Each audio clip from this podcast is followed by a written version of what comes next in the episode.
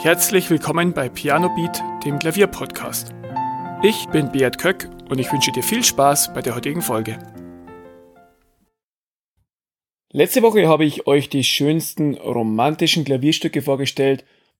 Heute möchte ich dir auch wieder eine Liste vorstellen und zwar die schönsten klassischen Klavierstücke. Und zwar habe ich bei Klassik mich nicht an der ähm, streng genommenen Epoche der Klassik äh, bedient, also Mozart, Beethoven, Haydn und so weiter, sondern wenn ich heute von klassischen Musikstücken spreche, dann verstehe ich darunter ähm, alle Stücke von Epochen Barock bis Romantik oder auch bis Moderne, aber halt im klassischen Stil geschrieben. Ja, und ähm, das erste Stück ist das älteste aus der Liste und zwar von Johann Sebastian Bach, das Präludium in C-Dur. Du kennst es bestimmt. Ähm, es wird unglaublich oft in Filmen gezeigt. Es gibt sehr viele Bearbeitungen davon. Es gibt auch eine Version ähm, Ave Maria, wo dann Gesang hinterlegt ist. Das ist von ähm, Gounod nochmal vertont. Dadurch, dass es relativ einfach zu spielen ist, ähm, ist es sehr beliebt im Klavierunterricht ähm, und ja, wird von vielen Anfängern gerne gespielt. Also wenn du noch nicht so weit bist, dann ähm, ja, ist das Stück eine tolle Idee, was du angehen könntest. Das zweite Stück ist vielleicht eines der berühmtesten klassischen Stücke überhaupt und zwar der erste Satz der Mondscheinsonate von Beethoven. Dieses Stück ähm, ja, taucht auch sehr, sehr oft in Filmen auf, wird oft zitiert und ja, was die meisten nicht wissen, dass der Name Mondscheinsonate gar nicht von Beethoven selbst stammt, sondern von einem Dichter, der sagt, ja, das Stück hört sich an wie ähm, der Mondschein, der über einem See aufgeht. Ja, von dieser Sonate, die drei Sätze hat, ähm, die alle sehr hörens- und spielenswert sind, ist der erste der populärste. Das ist in Cis-Moll geschrieben und gerade durch die vielen gebrochenen Akkorde, durch die tolle Stimmung, die da erzeugt wird, ähm, ja, ist das Stück sehr, sehr beliebt. Und es ist auch nicht sehr, sehr schwer zu spielen. Ähm, also der erste Satz, ich rede immer vom ersten Satz. Ähm, aber wenn du schön klingen lassen willst, dann musst du schauen, dass du mit dem Pedal richtig arbeitest, dass du das Tempo schön machst und dass du wirklich an dem Ausdruck arbeitest. Das dritte Stück ähm, ist vom Pianisten Frédéric Chopin. Der Deutsch-Pole hat fast nur für Klavier komponiert und diese Nocturne in S-Dur, Opus 9 Nummer 2, ähm, ist wohl die bekannteste seiner Nocturnen. Nocturnen sind dann Nachtstücke und ja, alle Nocturnen von Chopin sind sehr hörenswert, wirklich sehr schöne Melodien, verträumt, ruhig und ja, diese Nocturne wird häufig ähm, abgespielt, wenn im Vordergrund jemand was vorliest oder was erzählt. Ähm, und also wenn du es dir anhörst, du kennst das Stück bestimmt und ja, es geht relativ langsam los mit einer schönen Melodie, mit gebrochenen Akkorden in der Begleitung. Dann wird die Melodie immer mehr verziert mit jedem Durchgang und am Schluss ähm, wird es nochmal so richtig laut. Und insbesondere auch der Schlussteil ist dann etwas schwerer, ähm, weswegen dieses Stück für Anfänger nicht so ganz geeignet ist, aber vielleicht willst du auch nur die ersten Takte lernen oder die erste Hälfte. Auf jeden Fall ein sehr schönes Stück, das es sich lohnt zu spielen.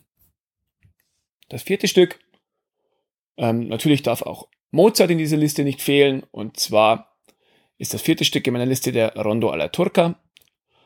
Der Rondo alla Turca ist ähm, der dritte Satz der A-Dur-Sonate und auch sehr, sehr bekannt, wird immer wieder zitiert, zum Beispiel bei How I Met Your Mother. Immer wenn Barney irgendeine Masche vorstellt, kommt der Rondo alla Turca als Hintergrundmusik.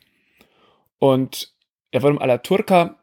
Zu der Zeit von Mozart war türkische Musik sehr beliebt. Ähm, in der Oper, die Entführung aus dem Serai, hat er auch ähm, den sogenannten Janitscharenchor eingebunden. Und beim Rondo alla Turca ist diese Begleitung, diese schellenhafte ähm, Begleitung, ist da dieses türkische Element. Und dieser dritte Satz dieser Sonate ähm, ist ein Allegretto in der Rondo-Form, also es werden immer wieder Teile wiederholt dann auch. Ähm, und ja, ist mittelschwer. Du solltest schon ein bisschen Geläufigkeit vor allem haben in der rechten Hand, um dieses Stück meistern zu können. das fünfte Stück ist auch wieder aus dem Barock und zwar von Georg Friedrich Händel, die Sarabande in D-Moll, die ähm, aus seiner Suite stammt und auch sehr häufig in Filmen auftritt. Also immer bei so langsamen Szenen, wenn es irgendwo bei Hof ist oder so. Ähm, ja, auf jeden Fall, dieses Stück ist nicht sehr schwer, es ist relativ langsam. Sarabande sind ja immer eher langsamere Tempi. Und ähm, ja, das Thema ist relativ einfach und dann gibt es noch ein paar Variationen. Ähm, ja, auf jeden Fall ein sehr schönes Stück, das du dir ähm, gerne, wenn du nach einem Stück suchst, zu Gemüte führen kannst. Das sechste, auch wieder sehr, sehr oft in Filmen zitiert, ähm, wohl das bekannteste Stück von Claude Debussy, ähm, Claire de Lune aus der Suite Bergamasque. Dieses Stück kennst du vielleicht aus Twilight, aus Oceans 11 oder aus Sieben Jahre in Tibet und ja, begeistert durch ähm, ja, tolle Akkorde, tolle Harmoniken. Der erste Teil ist relativ langsam, mit langsamen Akkorden, verträumt. Im zweiten Teil kommt etwas fließendere Bewegung hinein. Und ja, ist nicht ganz leicht zu spielen, vor allem weil die Begleitung auch relativ schwierig ist. Ähm, aber nach ein paar Jahren Unterricht kannst du das Stück angehen und versuchen zu meistern. Vielleicht auch nur den ersten Teil, wenn du sagst, der zweite ist dir zu schwierig. Oder du suchst irgendwo eine etwas leichtere Bearbeitung. Das siebte Stück ist die Gymnopädie Nummer 1 vom französischen Pianist Eric Satie. Und zwar gibt es äh, von Satie drei Gymnopädien und die erste ist mit Abstand die bekannteste.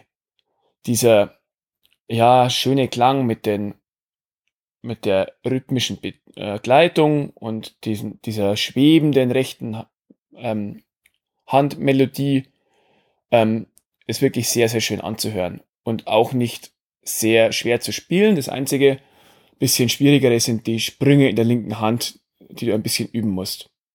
Auch dieses Stück kennst du vielleicht aus How I Met Your Mother oder aus anderen Serienfilmen, wo das immer wieder zitiert wird.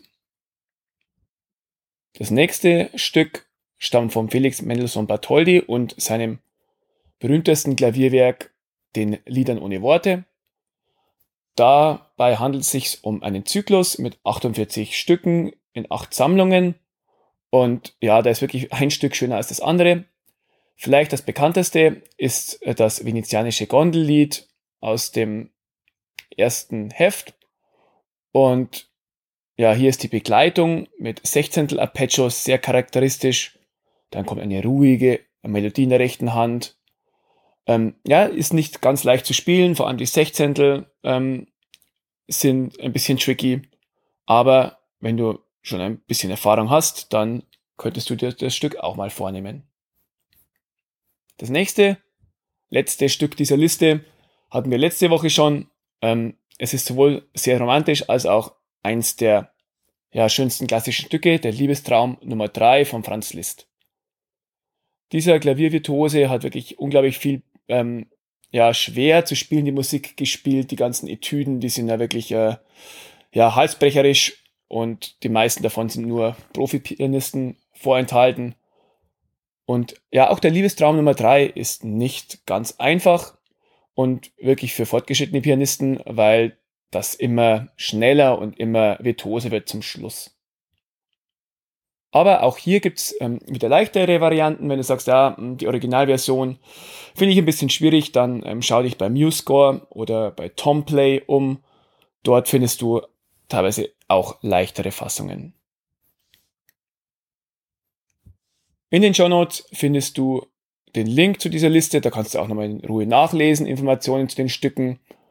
Und dort findest du auch ähm, ja, ein paar Tipps von mir, wie du an Noten zu den Stücken kommst. Vielen Dank, dass du heute auch wieder zugehört hast und wir hören uns nächste Woche. Vielen Dank, dass du zugehört hast. Weitere Informationen zum Podcast findest du in den Show Notes und auf pianobeat.de.